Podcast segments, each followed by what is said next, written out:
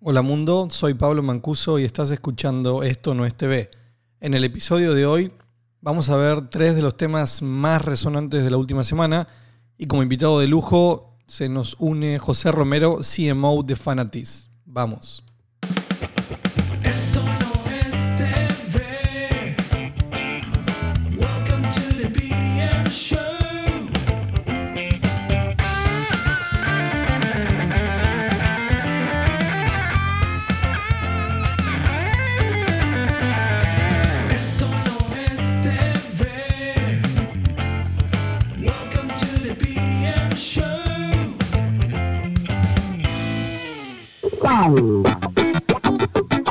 A todos, ¿cómo están?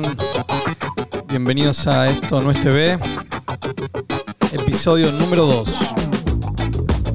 Un poco de música porque me encanta. Nada, gracias de tenerlos por acá nuevamente. Este, estamos empezando este episodio número 2 y hoy vamos a ver eh, tres temas de, que creemos son los más importantes, creemos o creo, según mi criterio. Esto es no es periodístico, es personal, son simplemente opiniones. Eh, tres de los temas que nos parecieron más atractivos eh, durante esta semana y un poco la anterior. Y luego pasaremos a, recibir a nuestro invitado, a, a José Romero, que nos trae una experiencia súper interesante respecto a, a las OTT deportivas. Primer tema de la semana. Bueno, la semana pasada fue eh, NatPi, NatPi 2021. Para los que estamos en la industria y especialmente relacionados con contenido, con adquisición y compra, eh, digamos que es un, un evento que significaba prácticamente eh, el, kickoff, el puntapié del año, ¿no? Este, era como importante arrancar el año en Miami, eh, en ese evento, encontrándonos con, con amigos, amigos, colegas, eh, clientes. Claramente este año eh, esto sucedió pero de forma virtual, al igual que muchos de los eventos eh, que, sucedieron el año pasado, que estaban por calendario, pero pareciera que ya con el, con el inicio del nuevo año y particularmente con, con mucha gente se mostró un poco molesta respecto al tema de eventos virtuales. Yo creo que es un poco de catarsis de, de- todos, ¿no? Todos extrañamos un poco los eventos presenciales, está claro que no, no van a ser reemplazables y los esfuerzos virtuales parecieran que quedan cortos. Eh, Produ publicó una nota respecto a, um, opiniones de, de- de distribuidores que este año no participaron porque les parecía muy caro y que no, no era, no era rentable. Algunos que sí participaron y que indicaron que la plataforma no era, no era, no se entendía, no era atractiva, que no estaba pensada para compradores. Y también de algunos compradores que declararon que era muy difícil atender la agenda completa cuando, cuando uno está con las urgencias del día a día, ¿no? Así que lo tomo como eso, como, como una representación de lo que muchos sentimos. Y eh, bueno, confío que, que- el próximo NatPi va a ser eh, presencial. Mientras tanto, esperemos que, que se hagan mayores esfuerzos para, para tener mejores eventos. Tema número 2. Netflix. De Netflix me van a escuchar hablar mucho porque, porque bueno, es una, empresa que creo que representa eh, un poco la, la bandera de la disrupción eh, en el mundo del entretenimiento. Y aparte como, como usuario es una, es una plataforma que sinceramente me gusta mucho. Este, creo que ya rompimos este estereotipo de que no se podía eh, hablar de, de un OTT si uno representaba alguna parte de la industria. Yo siempre estuve muy relacionado con, la industria de TV Paga y como que al principio decir que te gustaba Netflix, eh, si eras de una compañía que pudiese verse amenazada, era como algo malo. Bueno, parecería que Netflix ya superó esas barreras y, hoy todos lo vemos como un líder en muchos aspectos. Em, ¿qué, pasó? Bueno, se anunció junto con los resultados de- del último cuatrimestre del año em, que habían superado los 200 millones de, usuarios a nivel global, em, superando nuevamente las proyecciones que existían. Y la verdad que acá hay un dato que es eh, importante. Siempre nos quedamos mucho con, con esta, solamente con este dato, ¿no? El de, ah, mira, cuántos suscriptores tienen. Y los comparamos respecto a cuántos tiene la competencia y demás, sin ver detrás de eso qué, qué pasa, qué cifras hay. eh, cómo está el churn, si realmente tienen flujos positivos o no. Eh, nos quedamos con el titular del volumen de usuarios. Acá lo que, lo que creo que no se destacó tanto es que lo más importante dentro de los anuncios de resultados fue ver que por primera vez desde 2013 Netflix va a tener un flujo de, de caja neutral este año y positivo hacia el futuro. ¿Qué significa esto? No van a tener que pedir más dinero prestado, no van a tener que emitir más deuda, hasta podrían empezar a comprarla. Y junto con esto se cae uno de, de las frases trilladas con Netflix que siempre fue la de, bueno, hay que ver si esto es sustentable, ¿no? Hay que ver si, si aguantan el tiempo, eh, que inviertan tanto en contenido y generen tanta deuda. Bueno, pareciera que sí, que aguantan, que, que aguantaron. Van a seguir invirtiendo en volúmenes altísimos. Eh, ya revisaremos en, otro episodio cómo vienen los budgets de, cada año. Eh, y nada, la, buena noticia es que, entran en, números azules, así que no es menor. Eh, creo que eso también los posiciona más claramente como, un líder y que la pandemia, a pesar de ponerlos a, prueba junto con la competencia, lo- los restableció como, perdón, lo- los estableció como, como líderes indiscutidos en muchos puntos. Así que eso, no nos quedemos solos con, con el titular, eh, con el volumen, sino que veamos más atrás. Y, y bueno, eso es lo que pasó con Netflix. Noticia número 3. Y antes de ir a la tercera, claro que todos estos temas suelen ser los que publico en, LinkedIn, que es la plataforma que más me, más me gusta, la que más uso y donde tengo más interacción. Este, así que después les voy a dejar algunos links para, para que vean con mayor detalle cualquiera de estas, noticias, de estos, temas que estamos este, analizando. Este último tiene que ver eh, y se relaciona un poco para hacer la entrada a nuestro invitado José. Eh, ¿Por qué? Porque vamos a hablar un poco del deporte. El deporte en vivo, que todos sabemos que es más que importante y que de alguna manera es uno de los drivers eh, que, que mantienen el ecosistema, el negocio de Pay TV tradicional. Eh, en, gran, en gran parte muchos de los eventos más importantes se mantienen dentro de este negocio, pero en Estados Unidos ya muchos derechos han empezado a, a migrar hacia el streaming y un estudio eh, mostró cómo respondieron las suscripciones en dos plataformas muy importantes, CBS, All Access y Peacock, eh, cómo respondieron las suscripciones respecto a las incorporaciones de, contenido deportivo que estas anunciaron. Eh, estamos hablando de eventos de, envergadura como bueno, la NFL, que es la liga de fútbol eh, nacional en, Estados Unidos, la Champions League, la Premier League de Inglaterra, el US Open.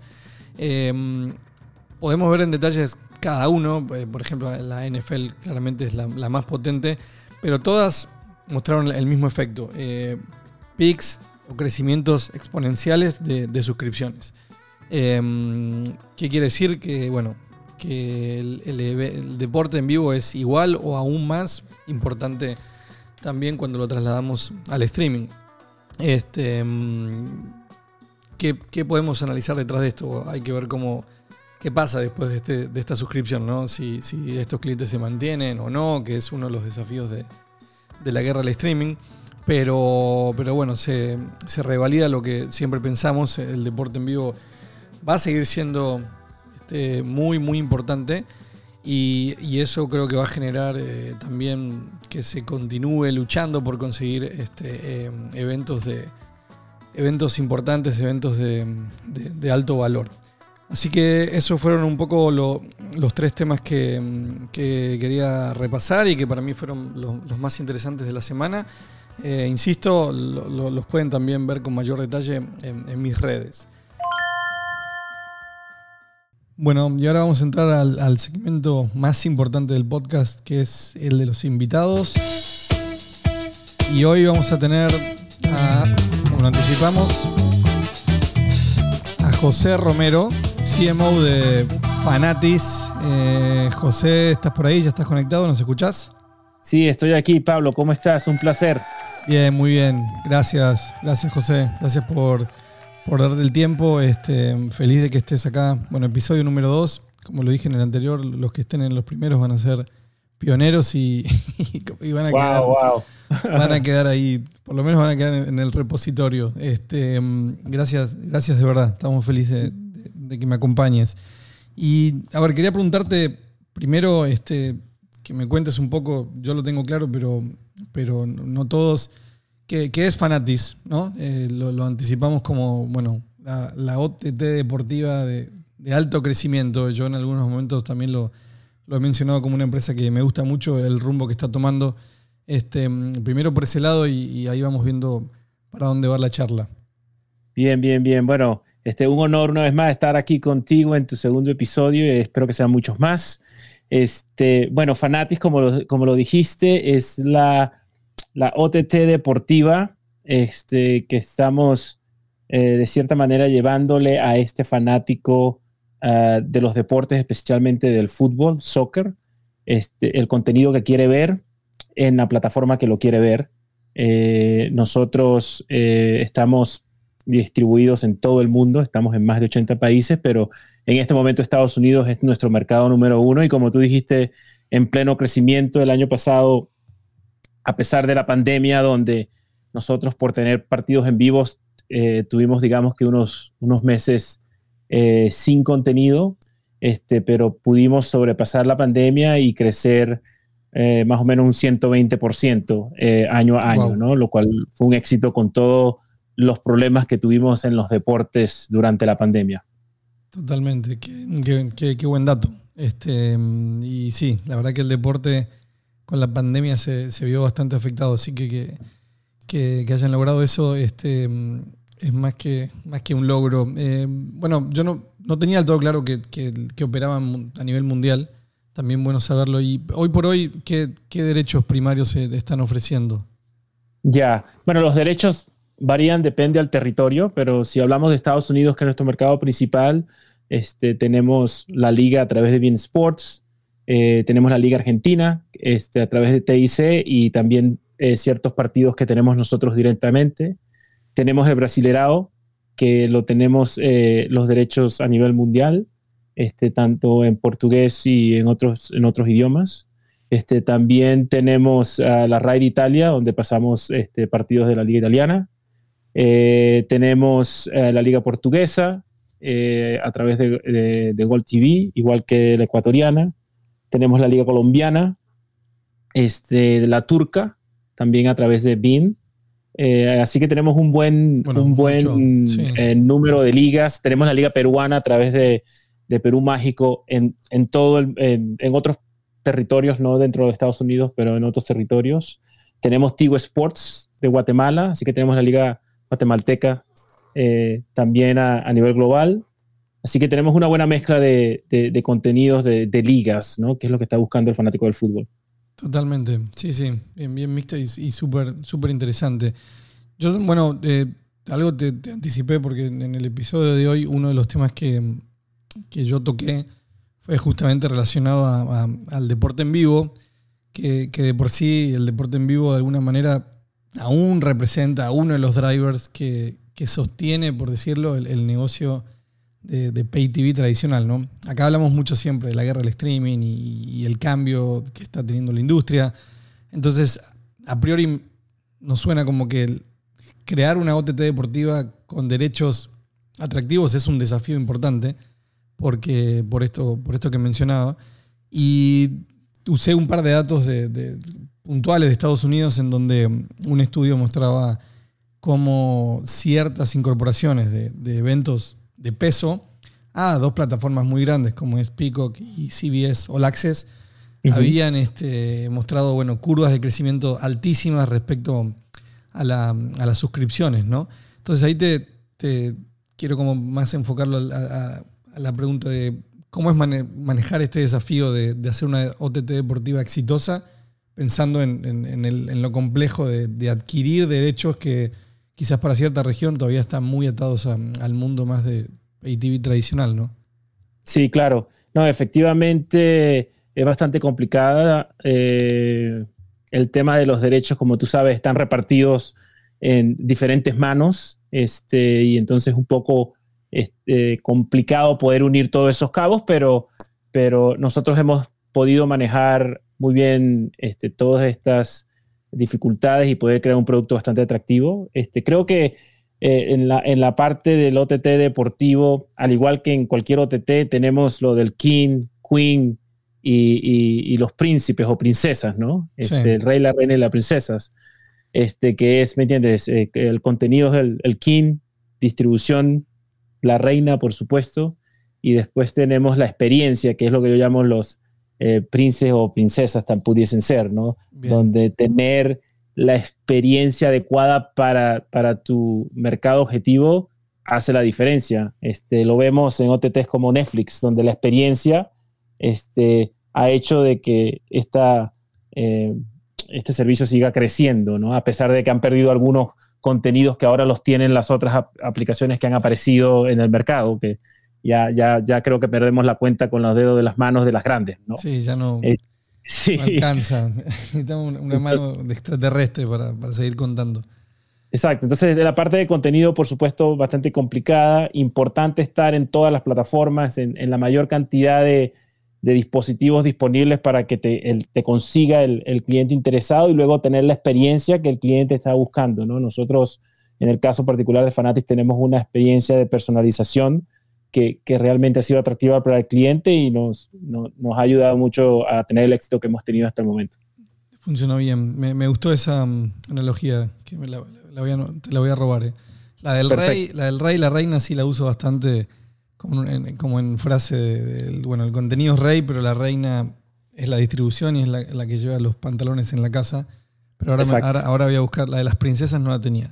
Así que la voy a, la, voy a, este, a, empezar a usar. Este, en, ese, en ese sentido también quiero y aprovecho para aclarar, bueno, un poco de, de- de- tu background y tu experiencia, ya que vos formaste parte de, un producto bastante innovador, anterior a tu, a tu trabajo actual en Fanatis con, con Slink, de, de Dish, o sea, bueno, el OTT, que, mm, que de alguna manera es un modelo que, que todavía está, se está testeando, ¿no? Como, como el de, bueno, el de Virtual in BPD o, bueno, el, este de, de- de una oferta con menor cantidad de canales, o mejor dicho, a la carta. Me acuerdo que en algún momento hice una publicación sobre televisión a la carta y, y tú me pusiste un comentario de, ojo, ya hay, ya hay una oferta de a la carta y es Sling. Este, mm, Entonces, en eso quiero aprovechar un poco tu, tu muy buena experiencia en el tema para, para que, que me des tu visión respecto, ya en este año, ¿cómo crees que estos, estos productos este, tipo Virtual MVPD van a, van, a, van a responder? ¿Crees que van a terminar de, lograr el objetivo o simplemente no va a alcanzar? Mira, en verdad que, que- está complicado, este, desde mi punto de vista, para ellos, este, la trayectoria, ¿no? Este, con todo este, esta fragmentación, creo que estamos en un periodo de fragmentación, que yo pienso que eventualmente va a haber eh, consolidaciones, este, pero no, no, no está bien definido todavía. Creo que hay, que hay mucho, mucho de esta fragmentación que va a tomar protagonismo en los, en- en- los próximos meses y años, ¿no? Aparte que la pandemia también nos este, ha ayudado un poco a, a- a- a que estos diferentes productos tengan cabida, ¿no? Entonces creo que, que, que, mira, lo, lo de Slim en verdad que, que- que fue el producto, digamos, que empezó de cierta manera, o uno de los pocos que empezó este, este boom, Sí. este, lo- lo- lo- se hizo bastante bien el tema de a la carta.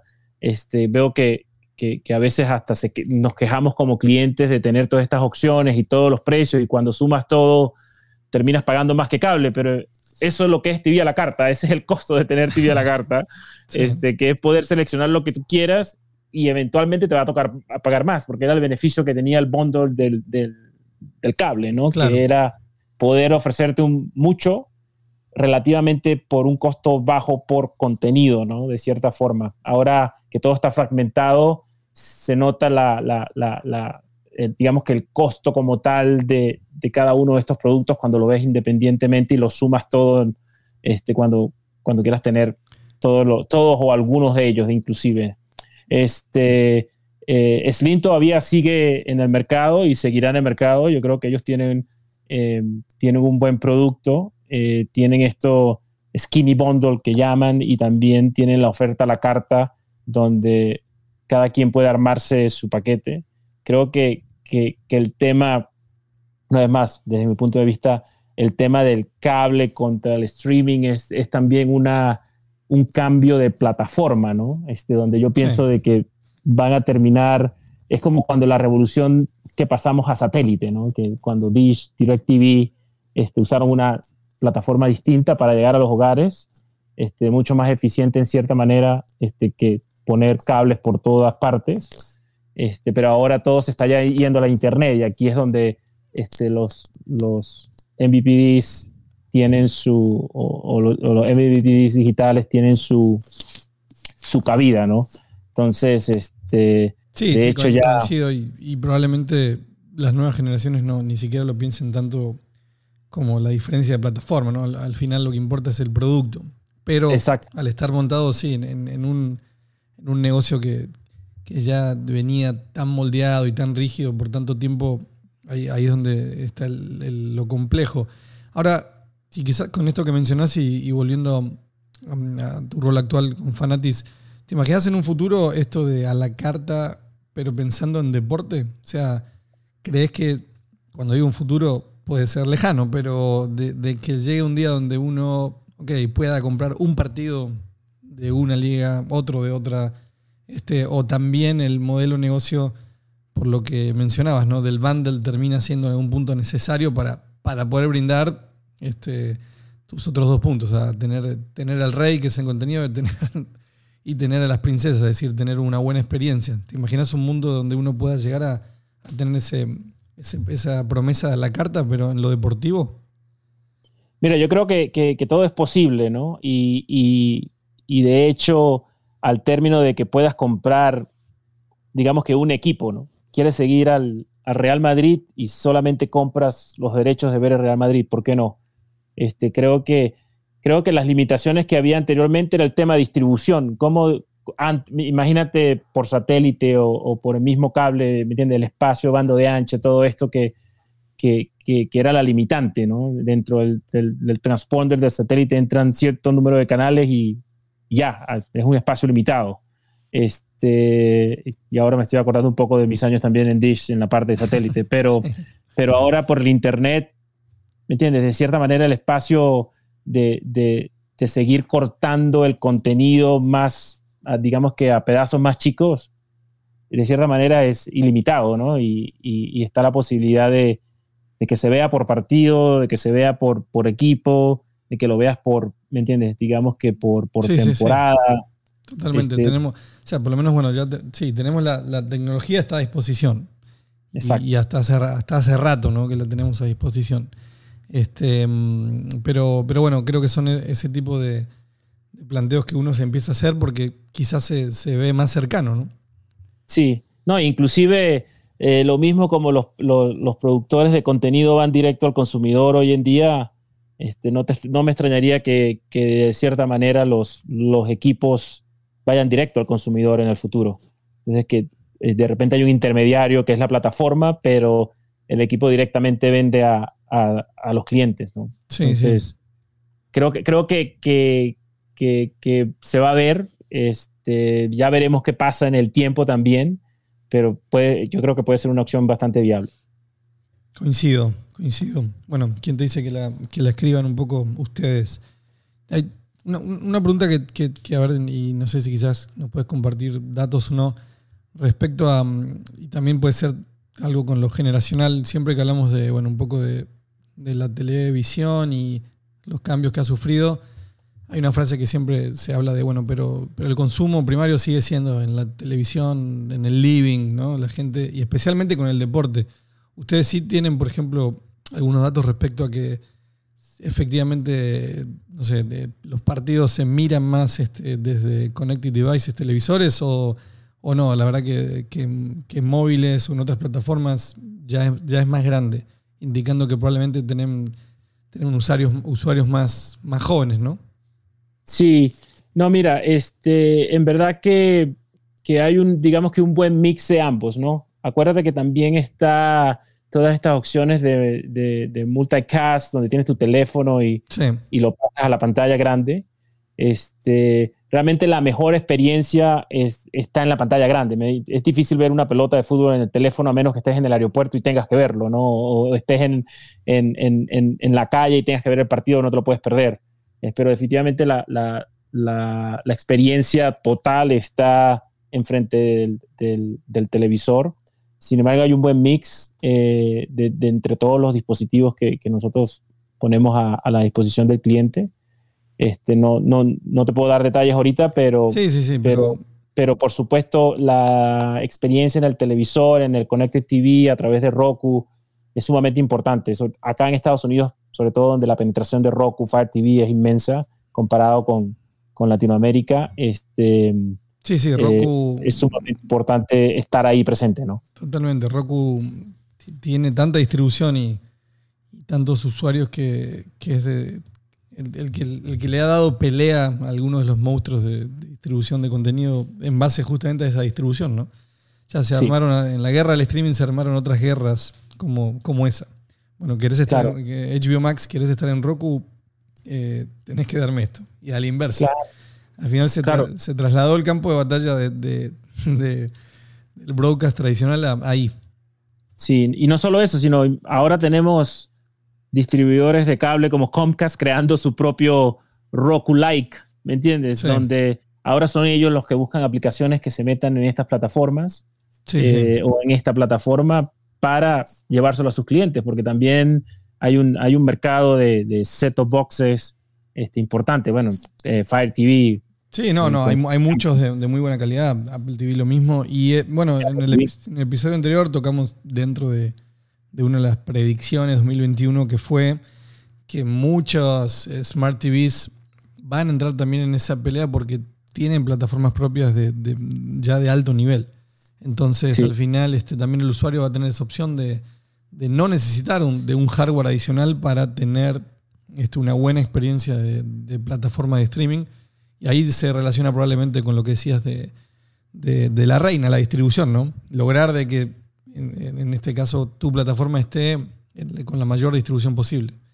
Este.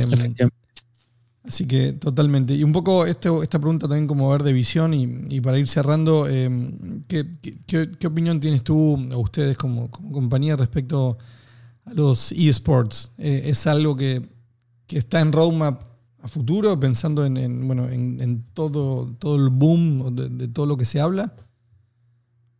Sí, no, este, efectivamente eSports es una disciplina bastante importante, este, por, sobre todo por las nuevas generaciones. Eh, hay que estar en- encima de, de- de donde va ese, ese negocio y, nosotros como un proveedor de, de- de contenido deportivo, por supuesto, lo, lo- lo- lo estamos evaluando. Hoy no lo tenemos, pero estamos en este proceso de evaluación para, para ver las oportunidades que tenemos a- dentro de ese, de ese mundo, ¿no? Este, interesantísimo lo que está pasando en esports, lo que, sobre todo en la pandemia, cómo se, este, se aprovecharon de esta situación para también darse un poco más de, de cabida, no solo dentro de su grupo, digamos que su, su- mercado objetivo, pero en otros mercados que de repente no estaban tan involucrados, ¿no? Este, pero que, que vieron en los esports como una alternativa de tener otros, eh, otra distracción Sí. durante est- estos periodos de cuarentena y, y de pandemia. Sí, sí, también se, se vieron dentro de lo malo de la pandemia, fue de los, de los beneficiados, ¿no? La verdad que cre- crecieron muchísimo. Este, mm, nada, José, yo creo que te agradezco mucho este, nada, tu tiempo, tu, tu visión. Bueno, Fanatis eh, siempre, siempre está saliendo ahora últimamente en las noticias, así que sé que están trabajando constantemente en, en novedades y, y son, bueno, son una empresa muy joven, ¿no? Así que mm, probablemente estamos viendo todavía al Fanatis adolescente. Sí, así, así espero que, que- que- que sea, que este, seguimos creciendo y se- seguimos eh, llevando el deporte a estos fanáticos. Eh, no quiero perder la oportunidad, para los que no lo conocen, nos visiten en nuestra página web eh, fanatis.com este, y seguramente van a ver más noticias de nosotros en los próximos días. Perfecto. Dale, yo ahí después voy a, a dejar el link también en los datos de- de- del episodio del podcast. Así que nada, José, de vuelta, te agradezco mucho, te dejo un, un- un abrazo grande y, y estaremos hablando próximamente para ver más novedades. Claro que sí, Pablo, un placer y bueno, eh, estamos en contacto. Vale, gracias. Bueno, eso fue todo por hoy. Espero que les haya gustado. Eh, para los que escuchan Spotify pueden darle seguir para que les notifiquen de, cada episodio nuevo. Eh, nos vemos la próxima semana. Gracias.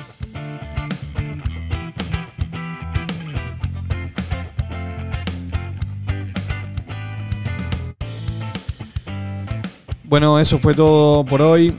Gracias por escucharnos. Eh, a los que escuchen eh, el podcast en Spotify pueden darle seguir a esto no es TV para que los notifiquen de, de los próximos episodios cada vez que se estrenen. Gracias y nos vemos pronto.